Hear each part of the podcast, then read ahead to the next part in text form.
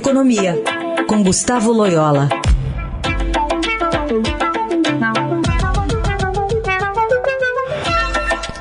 Loyola, bom dia, tudo bem? Bom dia, tudo bem?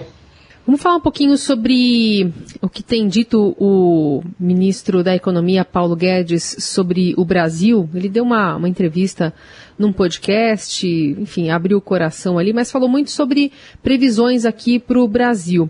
Ele disse que é, a tentativa de empurrar custo para gerações futuras é um caminho da miséria da Venezuela e da Argentina e fez projeções. Vamos ouvir.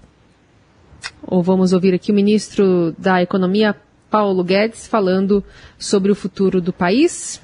Mas você acha que se a gente continuar do jeito que a gente está, por exemplo, a gente pode correr o risco de virar uma Venezuela, uma Argentina, um negócio desse? Seguramente. Para virar Argentina, seis meses, para virar Venezuela, um ano e meio. Como assim? Caramba, se fizer errado. Europeu. Vai guardar um papel higiênico. Se fizer errado, Se fizer errado. vai rápido. Não, mas, então, mas dá uma Agora, quer ir pro outro lado, quer virar, quer virar a Alemanha, quer virar Estados Unidos? 10, 15 anos na outra direção.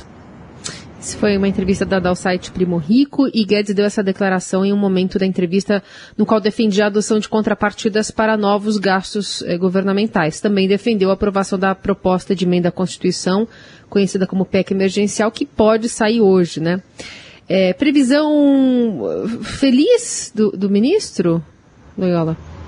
Bom, eu não diria feliz, né? Mas é, tem isso, o Brasil precisa cuidar do futuro, né? Na- nós estamos, temos uma dívida é, pública muito elevada, né? É, e mais do que isso, uma, uma trajetória fiscal que não é sustentável. né? O Brasil já tem uma carga tributária elevada, é, tem necessidades importantes de gastos é, sociais ainda, um país muito desigual, né? mas tem uma situação fiscal muito, eh, muito delicada, como mostra agora toda essa ginástica para acomodar o auxílio emergencial aí que é necessário. E é preciso, de fato, ir fundo nas reformas, né? Eh, não reformas cosméticas, mas reformas mais profundas, eh, reforma administrativa, eh, por exemplo, e outras reformas para, de fato, fazer com que essa trajetória de gasto público no Brasil seja mais sustentável, o Brasil possa arcar com as despesas que são necessárias, né, da- é, é, em função das características do país, né, e, e- e aí abrir espaço, né, ao lado de outras políticas, para que tenha um crescimento econômico com distribuição de renda. Bom, em relação a essa questão da, da PEC emergencial também, perspectiva de votação para hoje, qual seria a melhor maneira, Loela, de acomodar a situação diante de- da necessidade aí de tanta gen- gente que precisa do auxílio emergencial? Bem, eu acho que hoje assim é quase consenso né, entre os economistas, enfim, que é necessário esse, essa, que é necessário essa, eh, esse auxílio emergencial. Né? A- a- infelizmente o Brasil fracassou feio aí no, na- no combate à, à pandemia, a situação está recrudescendo e tal. É, a- o importante é ter contrapartidas, quer dizer, onde, onde tirar esse dinheiro, né? É, então você tem ou você diminui, corta despesas, é, que seria o ideal, né, em outra área, ou, você- ou se arruma aí uma, uma arrecadação é, extra, extraordinária, para fazer face a essas despesas. Vamos lembrar que o ano passado já houve um esforço fiscal muito grande do governo, a dívida pública cresceu bastante, né? É, esse esforço fiscal de- de- deveria ter sido feito mesmo. É, infelizmente, o que aconteceu no Brasil é que a gente, é, de alguma forma, nós perdemos a, a oportunidade né, de ter é, colocado a pandemia sob controle. Né? Não colocamos, é, houve, está havendo né, um prejuízo muito grande em termos de vidas humanas, in- infelizmente, né? e, e, ao mesmo tempo um, um- um gasto né, adicional importante do setor público e prejuízo também para o funcionamento da economia. Então, é, é- é- realmente é, um, é uma quadra bastante é, difícil né, para o Brasil. Né?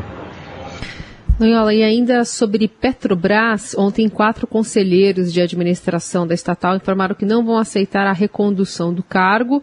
Essa decisão ocorre após o presidente indicar o general Joaquim Silvio Luna para o comando né, da petroleira, para o lugar do Roberto Castelo Branco. E, e, ontem também teve outra notícia da Petrobras que foi em relação à CVM, que pode investigar é, a, a, a, venda, pelo menos, de algumas ações, a compra de algumas ações por parte da Petrobras, um pouquinho antes da manifestação do presidente nas redes sociais, falando mal justamente do ainda presidente Roberto Castelo Branco, né? É, exatamente. É, começando por esse último assunto, eu acho que os, in, os indícios aí que foram apontados na reportagem é, jornalística aí são bastante fortes, né? Que teria havido é, algum tipo de informação privilegiada. Eu acho que a CVM tem que investigar mesmo, né? Essas coisas é, tem que ser investigadas sob pena de, de colocar todo o mercado de capitais brasileiro sob suspeição e tal, que seria muito, muito negativo, né? Então isso tem que ser feito. Quanto à atitude dos conselheiros, é perfeitamente compreensível. Acho que é, é, embora seja um direito do acionista controlador né, propor um novo nome é, para presidir a, a, companhia e tal, é, eu acho que a maneira pela qual foi feito, as razões, tudo isso foi muito ruim e, e prejudicial aos acionistas né, e à companhia. Então acho que é bem, bem, é, vamos dizer assim, natural e além disso, alguns desses conselheiros são ligados ao, ao, ao ex-presidente, foram indicados pelo, pelo Castelo Branco e tal.